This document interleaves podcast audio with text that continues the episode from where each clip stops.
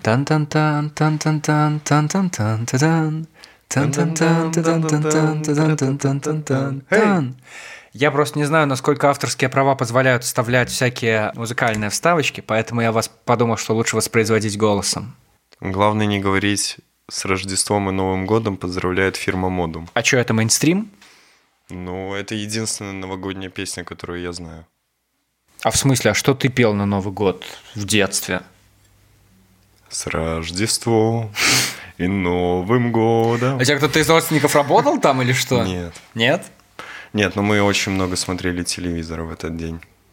Ну, как и в любой день, потому что ирония судьбы идет только в этот день. Хотя однажды я наткнулся на иронию судьбы летом, когда смотрел телек, и подумал, о господи, как вообще так возможно? Что за стрив Ну, они просто заранее готовятся. Это как, знаешь, типа... Готовь сани Готовь летом. сани летом, да. Включай иронию судьбы, пока готовишь сани. Ну, то есть... Слушай, есть банальный вопрос, ну, он супер банальный, но все его задают, и я тоже. И почему бы нет? Ну, и он логичен вот в эту пору года. Макс, как прошел твой 2020 год? Чуть хуже, чем очень отвратительно, я бы так сказал. Ну, то есть... То есть омерзительно? Вообще ужас. Ну, то есть, прям вообще хреново прошел, честно. Объективно очень хреново, потому что... Ой, а чё? А чего ж действительно? Не, на самом деле много факторов было, то есть Ну, например. и личных каких-то, и э, общих, которые вот ковид, политические моменты а, в нашей конкретно стране. И в принципе, да блин, дофига событий, очень много событий, но почему-то все с э, негативом. Ну, то есть нету... Где, где хоть что-то позитивное? Что, тебе ничего хорошего за год не случилось? Ну, фильм «Довод» вышел. Так, ну это отличное событие, это отличное событие. Естественно. Для вас, для тех, кто не соображает, в чем дело, Максим большой фанат э, выпуска с Ромой. Если вы хотите его послушать, вернитесь, пожалуйста, назад. Он э, номер 12, это то, что вам нужно. Но фильм «Довод» действительно классное событие года. А что у тебя в личной жизни случилось? Ну, точнее, какие-то личные события, может, счастливые произошли в этом году? Счастливые события. Да, я, ну, году. надо, надо концентрироваться на позитиве. Я пытаюсь, я пытаюсь. Смотри, смотри, у меня что позитивного произошло из личных событий в этом году? Ну, например, я перестал пить... Нет, это не то, это не то. Так что у тебя случилось? Впервые за... За 30 лет, да, 30 лет, тьфу, ты сейчас меня бы все обосрали. Да, Впервые Максим. за 30 лет Ливерпуль, футбольный клуб Ливерпуль стал чемпионом Англии. Так. И здесь должны быть аплодисменты. Уху, аплодисменты. Да. Ты 30 лет ждал этого события. Ну, я ждал чуть меньше, я Вау, ждал, вау. да. Что с футбольным клубом Ливерпуль? Почему у тебя такая любовь к этому футбольному клубу? Я рад, что ты спросил. Абсолютно случайно. Я бы не сказал это как хобби, как увлечение. Это просто та вещь, которая занимает в моей жизни около, наверное, 80% всего. То есть мой день начинается с того, что я проверяю новости. Я там слежу за всеми матчами. Я слежу за всеми событиями. Сколько Да- да матчей в день они играют? Что ты так нет, часто матчи, следишь за нет, ними? матчи, играются матчи раз в неделю 100%. Это английская премьер-лига, не считая... Даже сейчас зимой? Да, даже зимой. То есть, не Боже. считая перерывов на международные матчи товарищеские, Так. и не только, Так. э, играется каждую неделю. Но также Да. есть и кубковые матчи, это, в которых принимает участие непосредственно мой клуб. Это э, Кубок Англии, Кубок Английской лиги и Кубок Лиги Чемпионов. Но сейчас уже из Кубка Лиги мы вылетели. Вот, но не суть. Мне Суть- нравится, как ты это приравниваешь к себе. Ты говоришь «мы», «мой Фанат клуб». 12 игрок. Вот так я скажу. А я могу это сказать. 12 потому что на поле 11. Да. О, фантастика. Я Да. что-то разбираюсь в футболе в чем-то хоть немного. Расскажи, пожалуйста, а что делала английская премьер-лига, когда в единственный футбол в мире был белорусский? Она ждала момента. Ах, вот оно момента что. возобновления. То есть ты за Свислочь не болел в этот момент? Нет, кстати, когда И за остался, Ислыч тоже. когда остался только белорусский футбол, Да. я болел только за один клуб. Это футбольный клуб «Локомотив Гомель». В Гомеле есть свой лого- локомотив. Да, только я не помню, играл он уже тогда или нет. Вот, не, на самом деле я за Локомотив Гомель начал позже следить, то есть во время первого карантина я за белорусским футболом действительно начал посматривать, потому что до этого не обращал на него вообще никакого внимания, и болел за ФК Слуцк. Они играют. И это уже неплохо. Ну да, слава богу, что играют. Не, на самом деле, когда ты вживую это смотришь, это действительно интересно. Белорусский футбол? Да, вообще без шуток. Ты ходил на белорусский футбол? Я ходил и не один раз, и вживую это действительно э, порой интересно. Но по телевизору я бы не смотрел вообще ни в коем разе, и Из-за никому бы не посоветовал. Не, комментаторы у нас есть белорусские О, хорошо, хорошие. хорошо. Особенно ты, Особенно ж- те, кого уволили. Ты, что белорусскомовные, да. О, цудовно. Які зволены. Так а что с Ливерпулем-то? И вот э, сидит Возобновился- белорусский парень передо мной такой, белорусский, Да. и вдруг считает, что Ливерпуль это прям его команда. Откуда? У тебя вроде какая-то новогодняя история была про это. Да, ты прав, Антон. Дело в том, что за этот футбольный клуб я начал болеть э, почти ровно 15 лет назад, а если быть точнее, 1 января Боже, тебе же три 2006. года было всего. Нет. Антон, я старше. Хорошо, Чуть-чуть. ладно, ты выглядишь юным. Вот, да, я начал подкасте. болеть за этот футбольный клуб в 2006 году, но это я так официально для себя выделил, потому что тогда случилось значимое событие. Какое? Вот, я на тот момент уже год занимался футболом, Так. и у нас была такая тема, что все приходили в каких-то футбольных майках, купленных на, на рынке На рынке. Динамо, конечно же. Там всякие были Александр Глеб в Арсенале, там Барселона, Рональдинho, все в чем-то гоняли. А я приходил э, в белой майке с тигром. Ну, то есть это все, что у меня было. Ты И вообще не знал, что это значит. Вообще без понятия. Тебя просто купили эту майку. Просто а, это была обычная хбшная майка, то Окей. есть вообще без ничего, самая стандартная. Вот. 1 января 2006 года я Деду Морозу, точнее, 31 декабря, вернемся на день раньше. Я Так, 31 давай, давай. декабря Деду Морозу отправлял письмо, мол, хочу получить футбольную майку, ну, чтобы быть каким-то особенным, чтобы быть вот ходить и всем говорить, вот, я футболист, у меня на груди логотип такого-то клуба.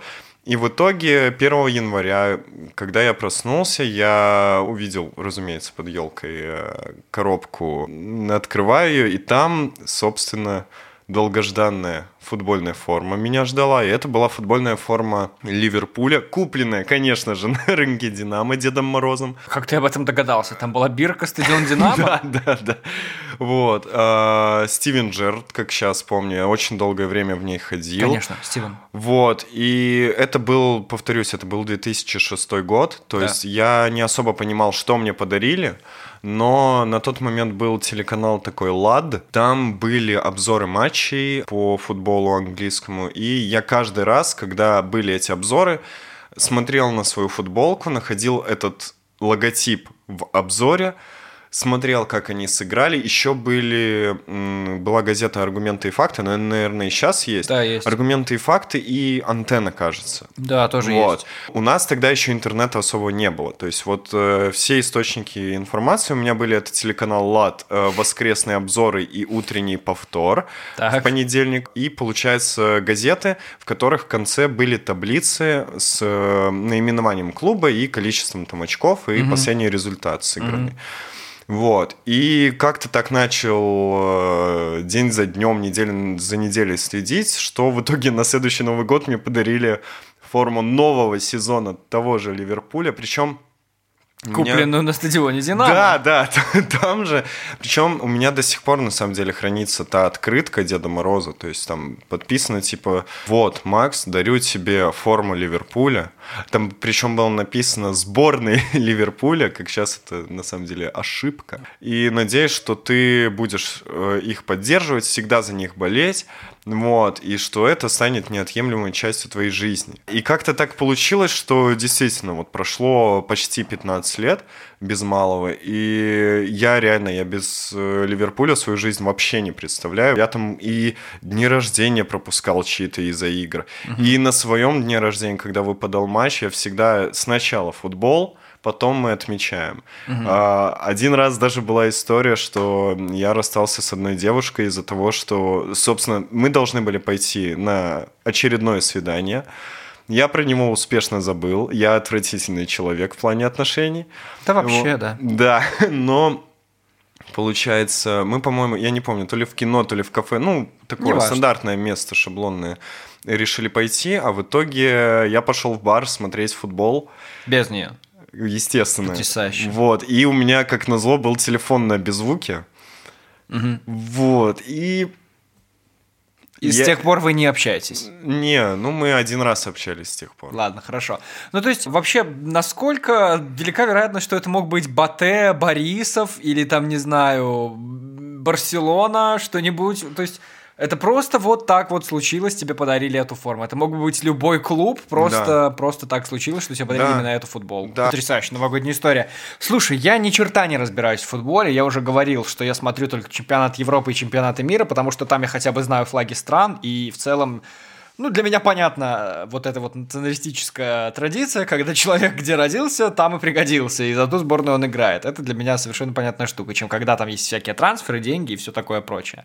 По-моему, у Барселоны клуб в Минске, то есть это какой-то коллектив людей, которые собираются прям каждый вот матч где-то в каком-то баре, и у них там какие-то традиции, они все в этих одеждах и все такое. Есть ли такое у Ливерпуля? Конечно. Фан-клуб да, какой-то? а, есть э, фан-клуб э, в Беларуси, Ливерпуля. Ну, максимум мы собирались, если мне память не изменяет, что-то около двух сотен точно было. Ну ладно. Есть такие футбольные клубы, как, например, ну, из основных, э, не скажу врагов, но прям...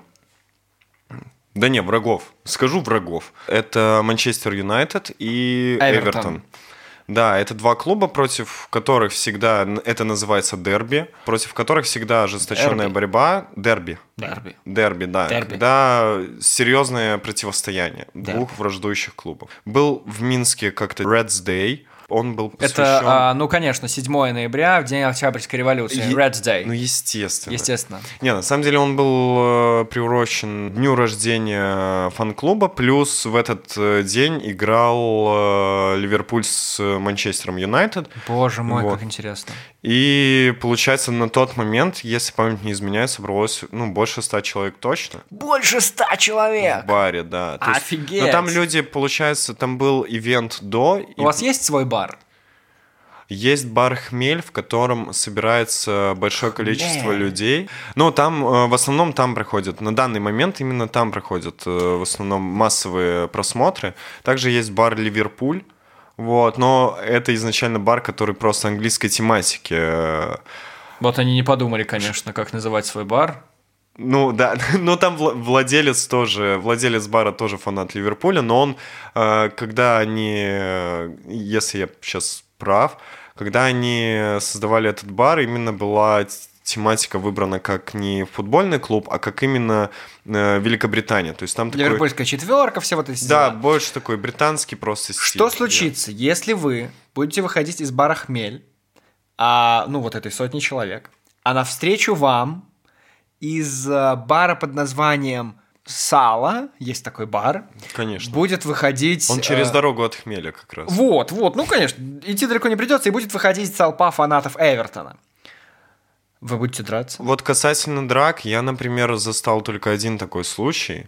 Скажи. Потому что, ну, стоит понимать, что мы белорусы. Это, Мирные люди. это самое, да. Мы действительно, я считаю, мирный народ. Вообще вся эта околофутбольная тем, ну, тема, она ушла давным-давно куда-то подальше. Подраться вряд ли, но будет э, в зависимости от результата насмешка друг над другом, скорее всего.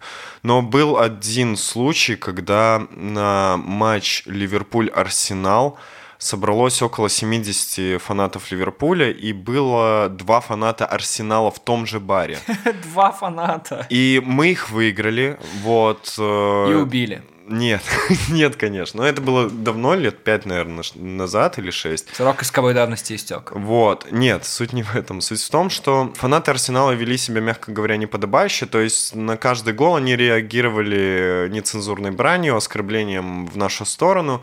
И после матча их, э, ну, пара человек просто вывели, поговорили с ними, а когда те попытались, э, скажем так, э, начать драку, их быстренько успокоили, успокоили ответными ударами с помощью э, дополнительных средств обороны, ну и атаки в данном случае. Потрясающая история. Да, но нет, там, конечно, без э, жести, но в плане, чтобы, типа, понимали, что, наверное, на чужую территорию лучше не заходить, когда вас двое, а нас 70.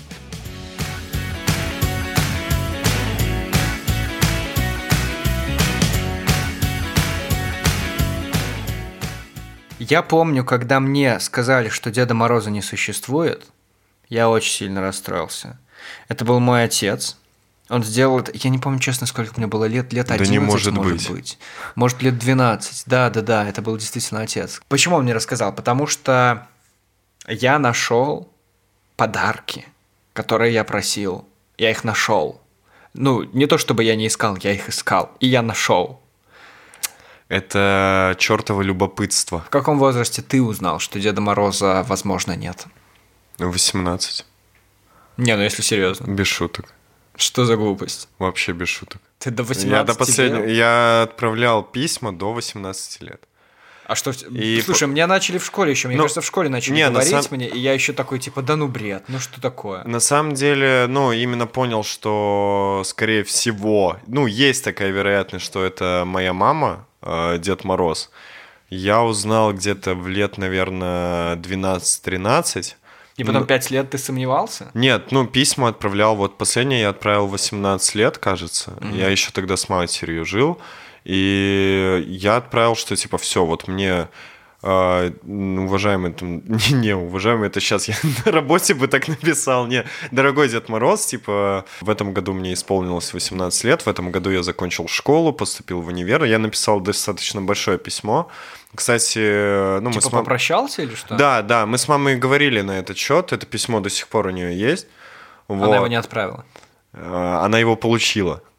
Вот, потому что, ну, Дед Мороз оказалась моя мама. А, окей. Подожди, в смысле, а как ты его отправлял-то? Получается, когда я первое письмо отправил в лет э, это к 5-6, Так, как раз-таки то, что мы говорили про Ливерпуль, это было, по-моему, второе письмо, либо первое, либо второе. Первое, нет, первое было, я просил фишки. фишки. Фишки, да. Окей, ладно. Вот. А второе я просил уже форму футбольную, и вот так продолжалось до 18 лет. Я что-то просил. Всякий раз ты просил форму. Нет, под конец я уже просил деньги. Молодец, вырос мальчик. Да, я такой, ну, можно Ну, конечно. сатен, пожалуйста, там, Сатен. зеленых, Мгм. да, О, соточку. ну неплохо, хорошо. Отправлял разными способами. Был, когда мы еще жили в Минске, я, получается, отправлял, запускал э, самолетик, сделанный из письма, из окна нашего дома. Это шестой этаж был. В смысле? Подожди, ты брал письмо, то, что ты написал, складывал в самолетик и запускал в Да, окно? да. Но при этом ты консультировался с мамой. Э, с отчимом. С отчимом. Да, маму вообще никак в курс дела не вводили, все делал с отчимом до определенного времени. Потом Ну, я просто к тому, что, ну, если бы ты ни с кем не проконсультировался, никому не обозначил, что ты попросил, то ты бы ничего не получил. Как все это было? Они проверяли мои письма на наличие ошибок орфографических и пунктуационных. И... Они сами просили. Да, да, типа, Окей. ну давай мы проверим, а то Дед Мороз э, по образованию учитель русского, поэтому А, м, еще окей. мало ли тебе не отправят подарок, потому что у тебя там дофига ошибок. Хорошо. Вот. Э, Получается, отправлял самолетики. Э, Ну, по классике оставлял пару раз, там, наверное, два раза оставлял просто сверток э, под елкой. Один раз сжигал в ванной э, письмо. Да, Боже, да, да, да. Что? Сжигают же под бой курантов, кидают Не, это, это желание, а тут было письмо, и я Ага. его сжигал вот в ванной э, до курантов. То есть мы обычно на Новый год, мы в квартире его редко отмечали, мы обычно кому-то ездили. И вот перед э, очередной поездкой поджег письмо, в ванной его закинул, потому что у меня, по-моему, как раз тогда у меня появились сомнения, и я такой, ну, чтобы точно никто не узнал, я сейчас возьму, подожгу, и не покажу на пунктуацию и орфографию свое письмо, а Дед Мороз и так узнает. Ну, то есть у меня какие-то Сколько такие тебе лет мысли. было? А, Кажется, ну, лет 10-11 Так, может. хорошо, еще ладно. Потом, а, ну тогда я наврал до этого, знаешь, где-то вот 10-11 лет, когда я начал сомневаться уже. Еще один был, это я передавал, то есть я где-то в лет 14 или 15 Да, я настолько вот прям, я этой сказкой был заворожен, то есть до 14, до 15 я прям, мне нравилось верить, понимаешь? То есть не то, что я, даже когда я понимал уже, что, ну, нет, Дед Мор... нет Деда Мороза, угу. мне нравилось именно верить. Вот, еще эта атмосфера тебя подбивает на какую-то такую дополнительную веру, что ли. Да. Вот, и то есть я через кого-то передавал письма, Потом мать рассказывала, что она все равно их находила. вот. Сейчас, на самом деле, мне даже немного обидно. Я к Новому году отношусь достаточно посредственно. Вот. Ну, то есть, ура, бой курантов, все да. дела. Да. Как ты до 18 вообще дожил с этим? Ты, ну, это было типа Эй, я напишу, чтобы он мне принес больше подарка. Да, да. Больше, чем Вера, да? Да, а в итоге, я, кстати, не помню, что мне тогда подарили, но что тоже прикольно, потому что каждый год мне, э, действительно, мне, наверное, везло, мне дарили что-то интересное, что меня отвлекало от того, что я, ну, собственно, хотел. Я заподозрил, что дело не так, когда мама мне посоветовала заказать у Деда Мороза словарь словарь с русского на английский, с английского на русский. Я подумал, ну да, конечно, это пригодится, но это то, чего я хочу, действительно, да. Но мама была очень настойчива, и Дед Мороз действительно принес мне словарь. Мне было очень важно его получить. Ну, в наше время, наверное, мама была еще и права. То есть сейчас без английского очень сложно. Год назад я брал интервью у Деда Мороза угу. в Беловежской пуще. Это вообще сюрреалистичный какой-то experience. Интересные вообще, люди. Как это произошло? Да, да, да. Вот в нашем проекте про интервью у Глеба, который уже был героем этого подкаста, у него была всегда идея, почему бы нам не съездить к Деду Морозу, сделать специальный новогодний выпуск, и мы поехали. Я им написал, я написал в Беловежскую пущу, это типа главный белорусский Дед Мороз там сидит. Угу. Я им написал, Честно, я не помню, кому и куда, но мне ответили очень быстро, и они были действительно готовы, и они мне предложили какой-то общий день, когда открывается резиденция Деда Мороза, и тогда приезжает вся пресса, а мы ни разу не пресса, и поэтому я такой, не-не-не, давайте мы в другой какой-нибудь день. И мы поехали к ним в субботу, еще в ноябре, по-моему, до открытия сезона, и я разговаривал прям вот с этим человеком, который исполняет роль Деда Мороза. Но исполняет роль это, конечно, громко сказано, потому что мы, ну, вроде, вроде такие взрослые люди, приехали, он вел себя абсолютно, вот знаешь, как аниматор в квест-комнате какой-то. Человек, который просто погружен в роль, Вжился, в образ. да, вжился в роль. Да, абсолютно. И то есть мы пришли к нему вот в этот дом, в котором было супер холодно, и ты понимаешь, что там холодно, потому что у Белорусской пущи нет денег просто на, на то, чтобы поддерживать отопление во всех их домах. У них, ну, это, это пуща, это огромная территория, у них очень много всяких людей там живут. И тут вот этот человек в этой холодной избушке, и мы с ним беседуем, и я общаюсь с ним как с Дедом Морозом, и я не понимаю, потому что он вроде бы пытается шутить как человек, но тем не менее он в образе, и, и он не вылазит из него. И, короче, это был максимально сюрреалистичный experience, но, но очень веселый. Я вообще не мог бы в жизни поверить, что такое может произойти. Сел на коленки к нему? Я не сел на коленки к нему, потому что он не предлагал. Предложил бы, я бы подумал.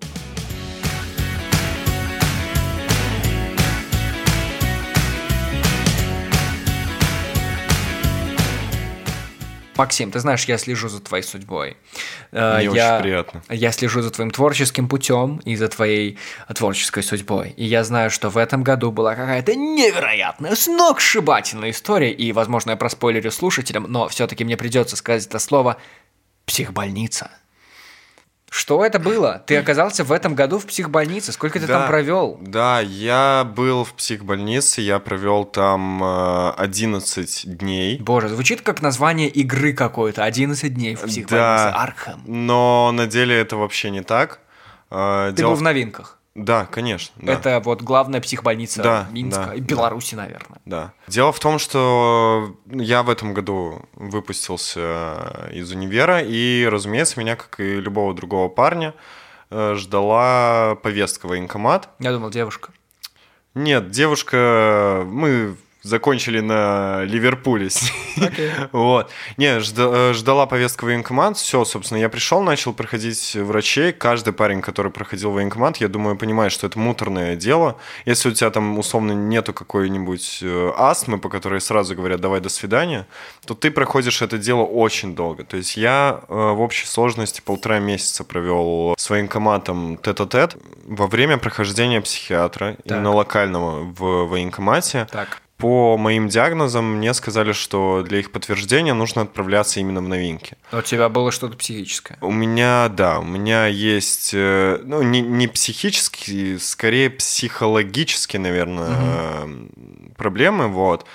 То есть, которые... вид, что это разные вещи, так? Ну, после новинок ты понимаешь, что психиатр, психолог и психотерапевт это абсолютно разные люди, вообще. Так. То есть, ну да, э, есть небольшие проблемы, но которые не особо мешают в жизни, просто они присутствуют и периодически как бы тебя сбивают немного с ритма. По этим проблемам, чтобы их подтвердить, потому что по ним э, выдают военник, тебе нужно пройти э, обследование в новинках. То есть, значит, надо лечь туда на некоторое да, время. Да, не знаю, как в других военкоматах, у нас мега крутые локальные врачи. У меня каждый врач спрашивал, ты хочешь служить? Я каждому говорил, что нет, и они говорили, давай искать варианты, как тебе откосить, ну не откосить, а в смысле не пойти в армию. Интересно. Может, у тебя есть какие-то реальные диагнозы, то есть по которым ты можешь не пройти. Интересно, но странно.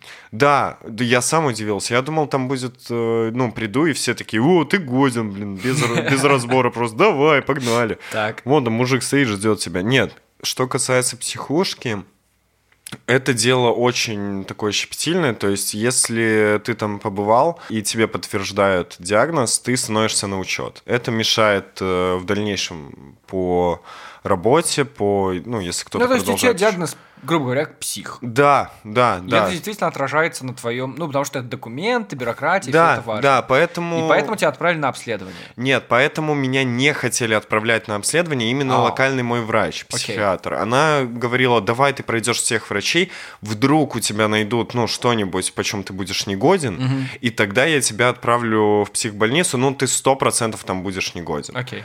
Вот. То есть она тянула до последнего, а вот главврач, ну, мягко скажем, был иной позиции. То есть, ну, да, скажем так. так. То есть он сказал, типа, а что у тебя не закрыт психиатр, езжай в новинки. Ну и вот, собственно, мы помянули его добрым словом, попрощались с психиатром, я поехал в новинки. Так. Вот.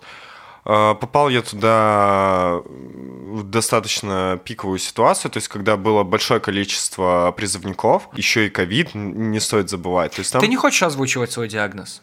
Я озвучу под конец. Okay. Ситуация такая, я приезжаю туда, там, по-моему, к 8 утра нас позвали, я приехал чуть позже, где-то в 9.30, и просидел в очереди часа три, потому что призывников было прям уйма. Ага. Еще забавно то, что ты, когда заходишь в психушку, не знаю, знает кто-то или нет, там сразу закрывается дверь на замок, ты выйти и войти, но не можешь без э, помощи Конечно. врачей. Все играли в Batman Arkham, все знают. да, да. Второй забавный случай, это в очереди единственный человек, с которым я поговорил, я у него попросил просто воды, и там с ним еще перекурили. Его не пустили на обследование, потому что у него 37,5 температуры была. Ковид. А я за ним шел, да. И, ну, то есть меня меряют температуру, я уже подхожу ближе к э, именно заселению, скажем, так, у меня меряют первый раз температуру, все окей, меряют второй на всякий случай, окей, проверяют, ну, спрашивают диагнозы, все, говорят, заселяем.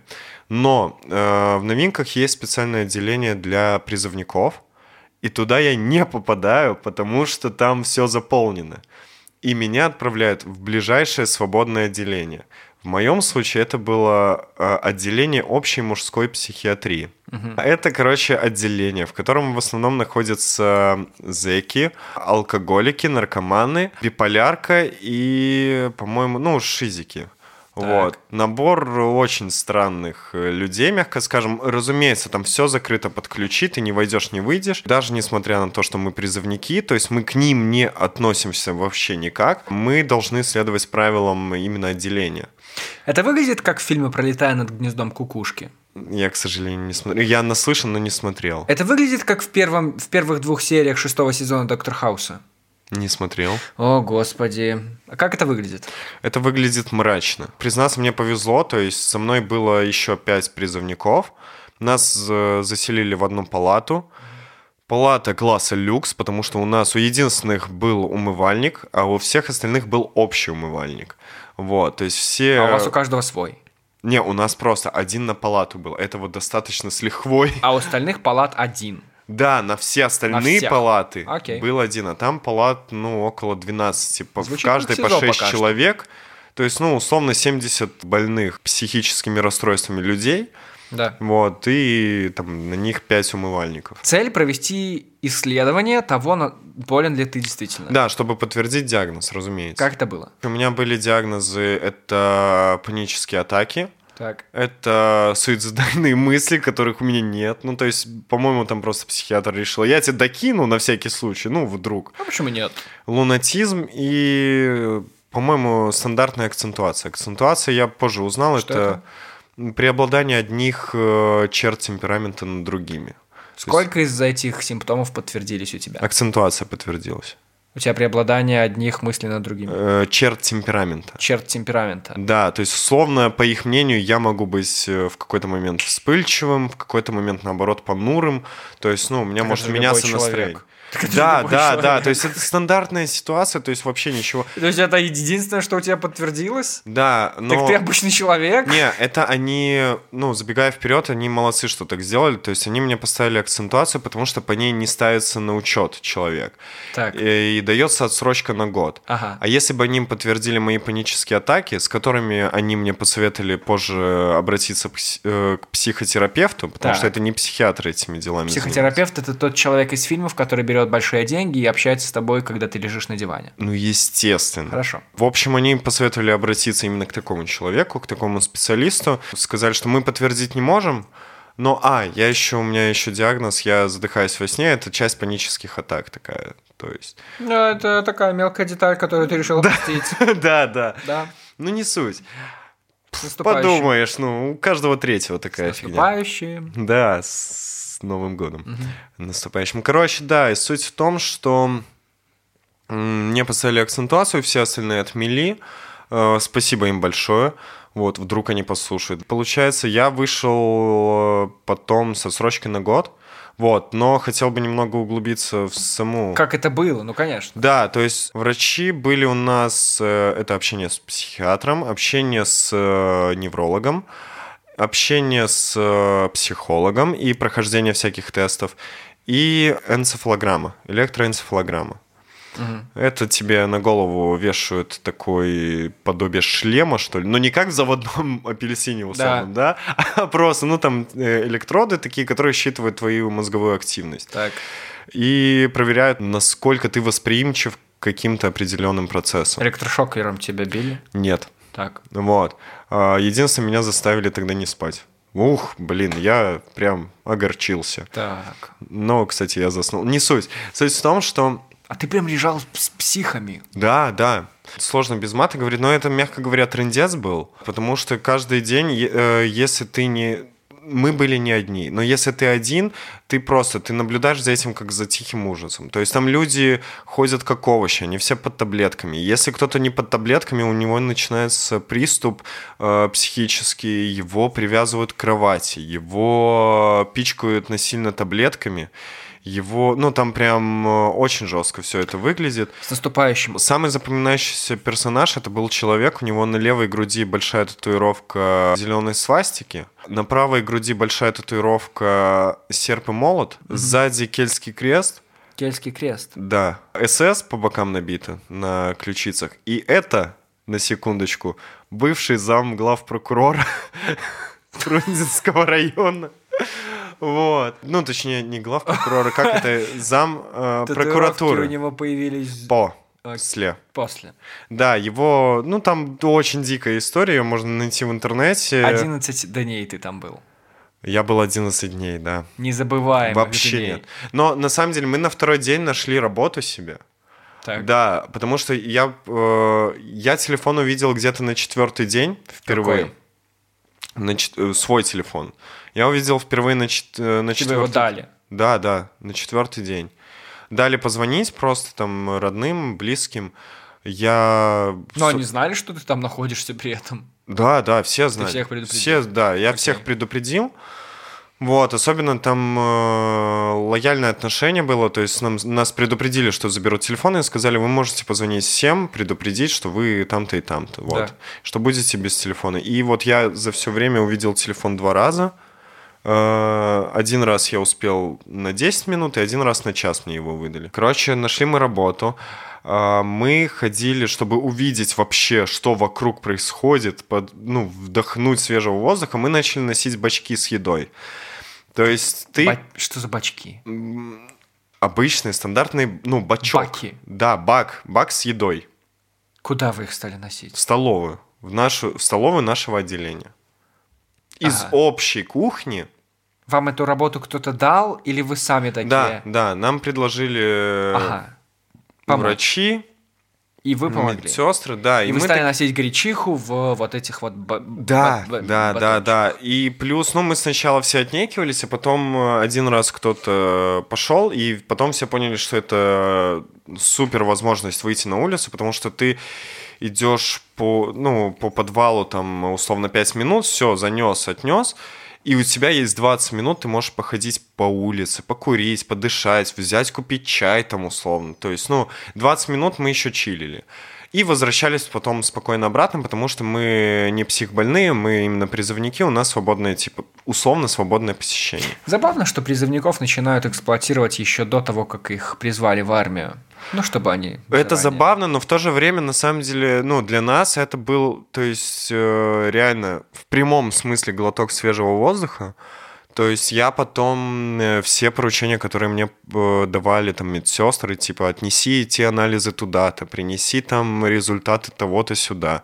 Я все выполнял, потому что насчет курения. У нас из шестерых человек пятеро было курящих. Курить можно было в отделении, в туалете. Там стояло большое ведро, туда сбрасывали бычки. Но курить нельзя было получается, с утра, когда им выдавали таблетки, вечером, когда им выдавали таблетки, и во время тихого часа. То есть, по сути, курить, ну, можно было пару раз в день, и то ты находишься с э, 12 больными, ну, там, условно, 12, от 12 где-то до, по-моему, максимум 15 человек насчитали в туалете. Туалеты, кстати, открытые были, без дверей, без ничего. То есть, ну, каждый мог э, пройти, увидеть, ну, там, Победить. Я извиняюсь, по-большому в туалет сходил только на четвертый день.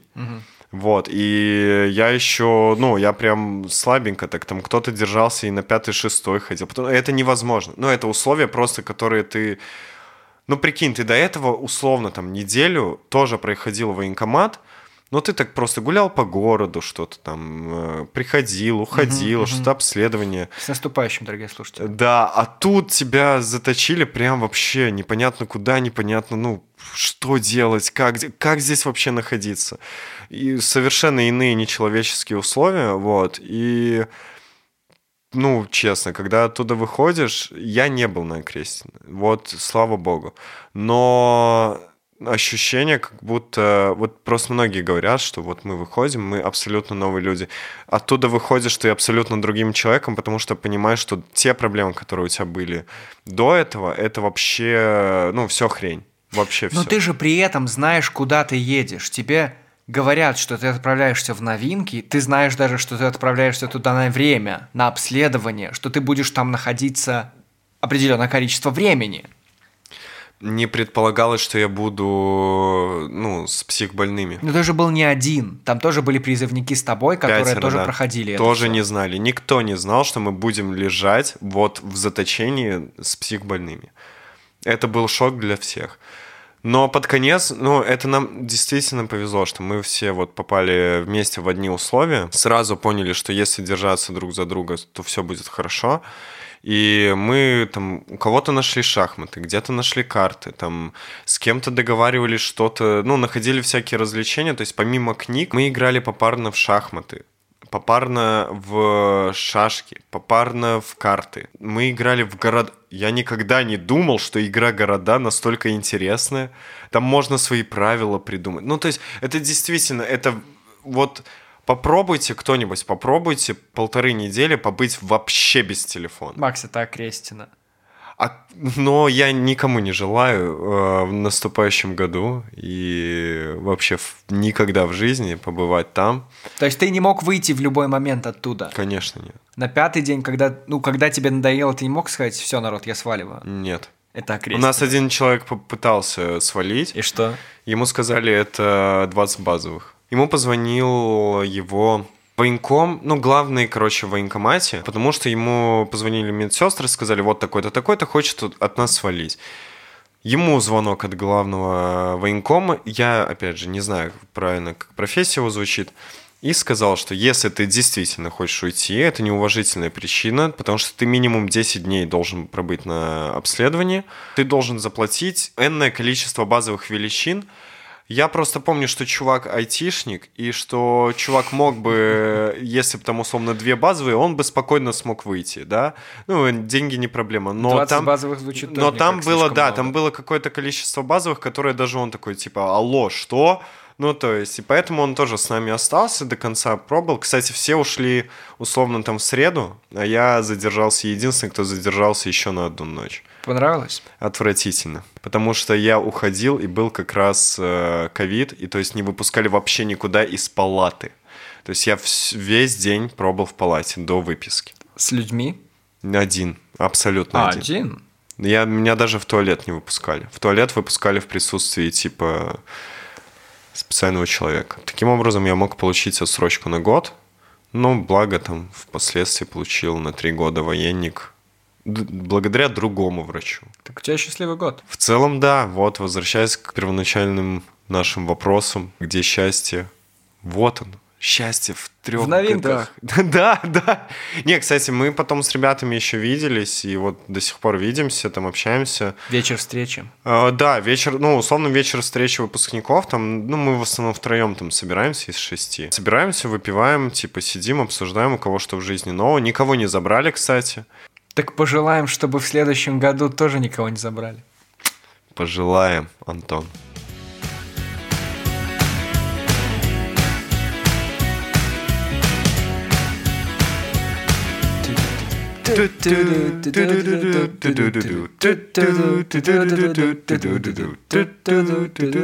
Хорошо, что спел. Я узнал, что ты выступал в мюзиклах. Два года в конце школы. И Да. потом три года ты отходил в театральный кружок, квадратик, трапецию в университете. У меня была похожая история. Я- Творческий союз. я Творческий союз, творче- потрясающе, потрясающе. У меня была тоже творческая стезя во время университета. Настолько творческая, что во время последнего выступления на студвесне, когда я был на четвертом курсе, а я на четвертом курсе был на студвесне и выступал, и мы выиграли эту студвесну, я играл роль Вау. отца. Я играл роль отца или деда. В общем, старого человека, у меня был грим и все такое. И я помню, что я брал костюмы в студ-клубе, а студ-клуб э, находится ровно там же, где собираются жюри после того, как они оценивают все выступления. И вот после того, как они оценивали выступления, я побежал в студ-клуб, чтобы отдать костюм, потому что именно там я брал костюм на выступление. И я там столкнулся с несколькими членами жюри, и одна из женщин, которая была в членах жюри, мне сказала, «О, боже мой, вам надо поступать в Щучинское училище, в Москву, у вас невероятный творческий потенциал, актерский». Как бы смешно это сейчас не звучало, а я думаю, блин, а вот не потерял ли я какой-то крутой шанс и крутую возможность, и, возможно, действительно мог бы делать что-то творческое. И чисто из-за боязни того, что творческое это что-то такое зыбкое, что-то, что не имеет основания и что очень легко потерять, я просто взял и отказался от этого в пользу чего-то другого. Было ли что-то такое у тебя?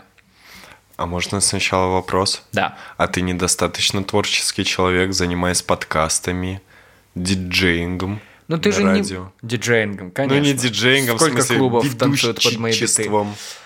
Но это не то. Это не- э, одно дело, когда ты сам что-то делаешь такое, как хобби, и другое дело, когда ты профессионально этим занимаешься, обучаешься и готов покорять сцены вся и всюду. Не, было.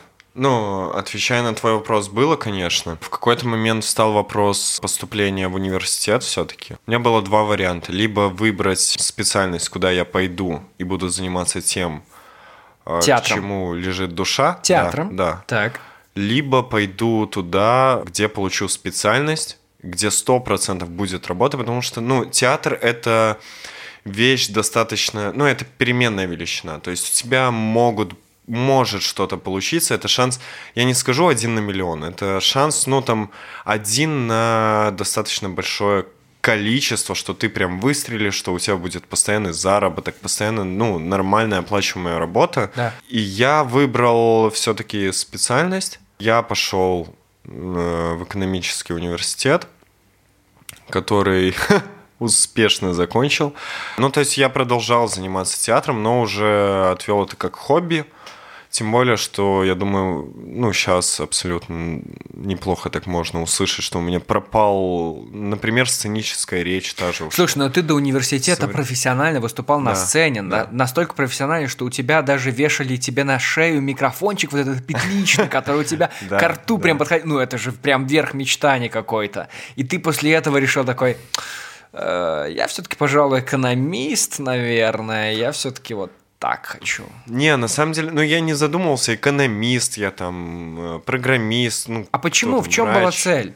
Ну, то есть, я тебе могу точно сказать. Я практически уверен, что на меня очень сильно повлияли родители.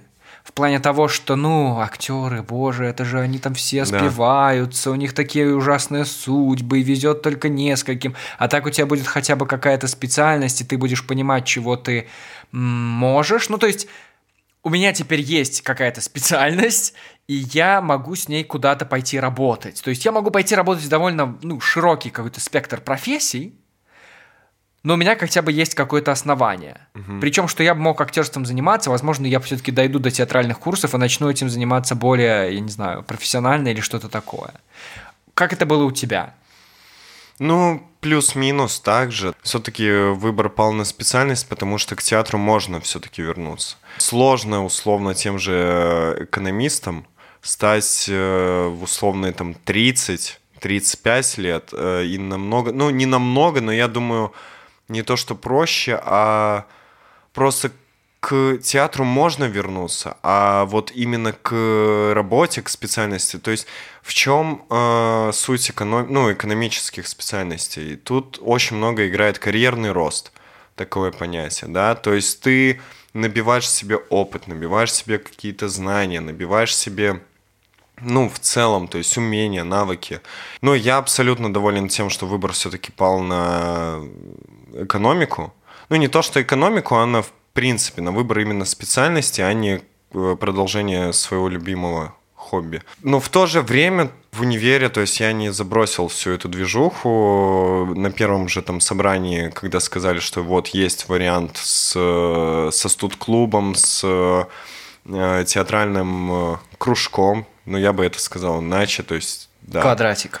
Да. Я продолжил туда ходить, я там встретил своих лучших друзей, ну, свой- точнее, своего братана встретил. Когда ты был еще до универа на сцене, тебе больше нравилось вот это творчество, то, что ты творишь что-то прикольное, или тебя больше забавляло то ощущение, что ты был на сцене под цветом софитов в центре внимания? Не, не, не, первое. То есть даже не столько, да и не первое, не второе. То есть именно тот адреналин, я думаю, ты, ну, раз ты выступал, ты понимаешь, тот адреналин, который ты получаешь Да. э, Да, понимаю. на сцене, Да. ты выходишь, на тебя смотрят люди, Так это второе. Да слушай, то есть, ну, там, э, у тебя сразу не забыть текст, э, хорошо выступить, отыграть, то есть, ну, это ж все очень длительный процесс работы, ну, репетиций всего для одного единственного, условно, там, часа показа. То есть, ну, это прям, я не знаю, но это такой выброс адреналина, вот эндорфина, всего положительных, всех положительных эмоций, которые можно придумать. Ну, не знаю, ради этого реально стоит на сцену выйти. У меня это впервые случилось в университете, когда у меня была какая-то... Ну, наверное, это была главная роль. Я не знаю, сколько это можно назвать главным, когда это просто студенческая факультетская постановка среди других. Но когда ты выходишь на сцену, когда ты не видишь ничего в зале, потому что на тебя очень сильно светит вот этот софит, просто бьет тебе в глаза, и ты читаешь какой-то монолог, который у тебя просто на одном дыхании проходит. Просто вот ты не чувствуешь время, ты не чувствуешь вообще ничего. Потому что это вот настолько поглощает тебя, ты, ты просто в момент, в момент этот погружен. Я не знаю, как это объяснить можно. Это, это просто эмоции, они нахлынут потом. Я когда за кулисы уходил, вот тогда я что-то чувствовал. А в, Тогда я просто был в моменте, когда я что-то читаю, что-то говорю, когда я знаю заранее этот текст, но я как будто бы проживаю его вновь. И я потом читал это, мне стало интересно вообще э, вся эта методика, немножко театральная какой-то теория. Я прочел книгу Станиславского, по-моему, она вторая, и там в самой uh-huh, первой главе uh-huh. объясняется все, что ты чувствуешь, когда ты неопытный актер, и ты первый раз выходишь на сцену, и вот это вот все uh-huh. проживаешь. Вот этот самый момент, поток и все такое. И таких эмоций я больше нигде не переживал, только несколько раз на сцене. И на сцене факультета, университета, что довольно глупо звучит, наверное, со стороны, но по сути это так и являлось, потому что это было очень важно в тот момент. Не, на самом деле это, это тоже труд, то есть это тоже круто. Собственно, если мы говорим конкретно до универа, то, что происходило, там именно очень э, профессиональный подход был в плане подготовки, в плане там сценария, в плане... То есть там работали настоящие профессионалы над тобой. То есть не было такого, что там вы студентами собирались, там условно не знаю, это не был какой-то там стем, э, сценки всякие, это был, э, ну, это была театральная постановка, это был полноценный мюзикл. Я помню, что это было, это было очень круто. Единственное то, что я был, наверное, все еще ребенком на тот момент. Но вот. ты был в 10 классе. Ну, это где-то, да, это э, последняя премьера была где-то вот в классе... Не, последняя была в 11 первая где-то, да, в 10 классе премьера именно, ну, перед э, аудиторией просто неизвестных людей. Но это было волшебно. То есть ты весь твой труд, который у тебя накапливался с каждой репетиции, то есть и ты все это показываешь э, как полноценную картину, а потом, когда ты видишь эти овации, ты выходишь на аплодисменты, потому что выйти на аплодисменты это тоже труд. Ты же не можешь просто выйти типа да, спасибо, всем пока.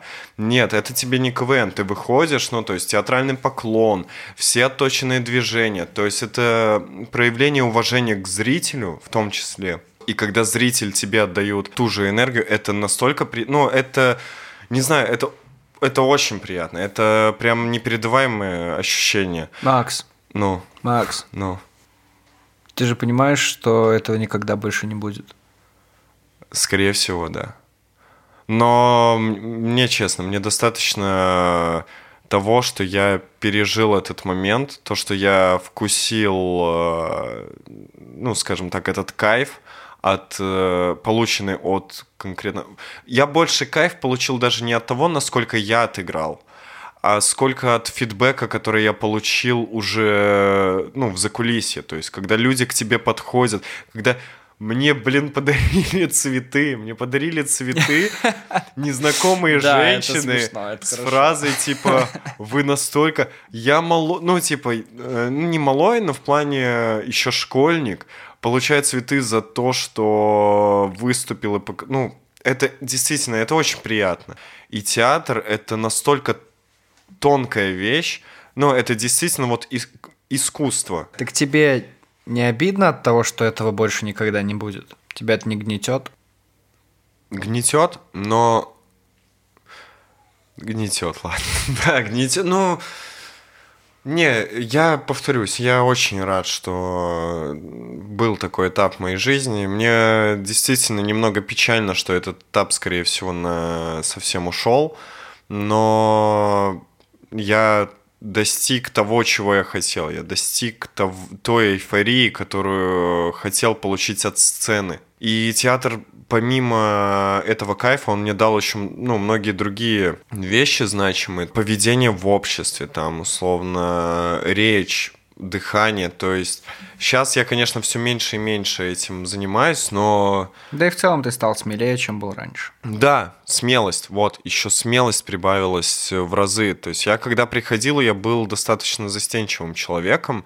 Я был скован, и именно театр вот раскрепостил меня, и именно во многом в этом я благодарен, собственно, театру как явлению именно в моей жизни.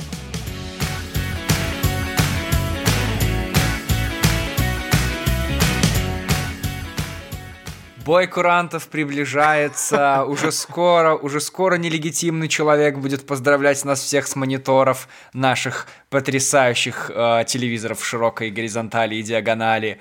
Макс, ну давай же пожелаем чего-то людям в следующем году. А что ж пожелать-то, Антон? Да я даже не знаю новых впечатлений, новых эмоций, возможно, новых президентов? Я не знаю. Давай просто объединим это в одну фразу.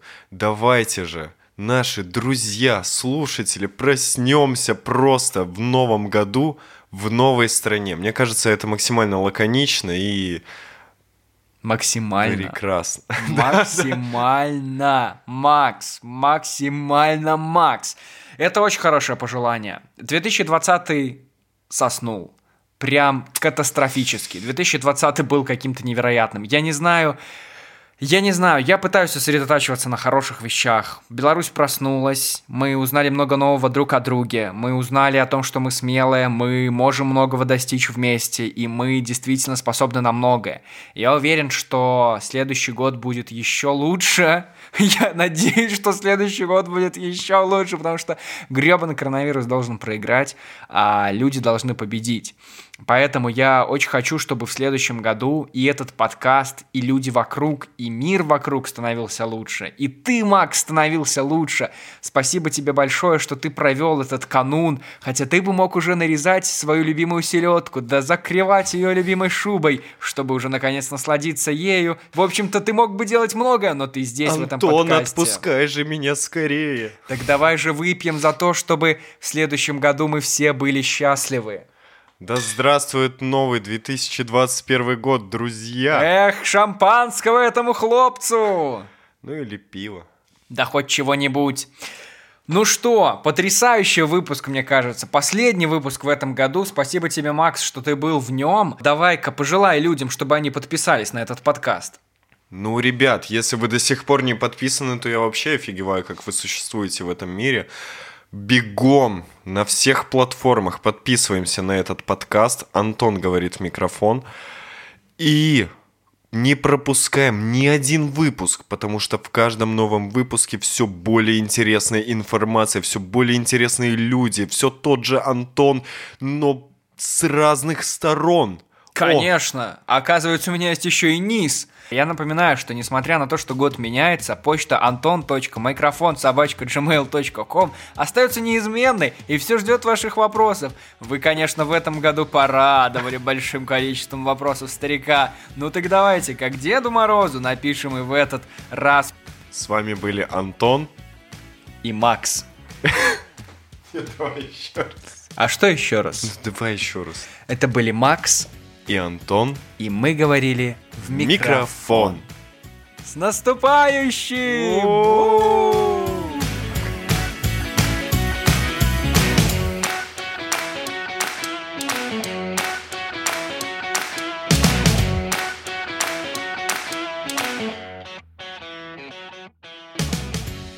Люди, когда резать салаты будут, они будут слушать этот подкаст. Это специально для этой цели. Сколько Хотел на, немножко- этот, на этот раз миллиардов людей послушает?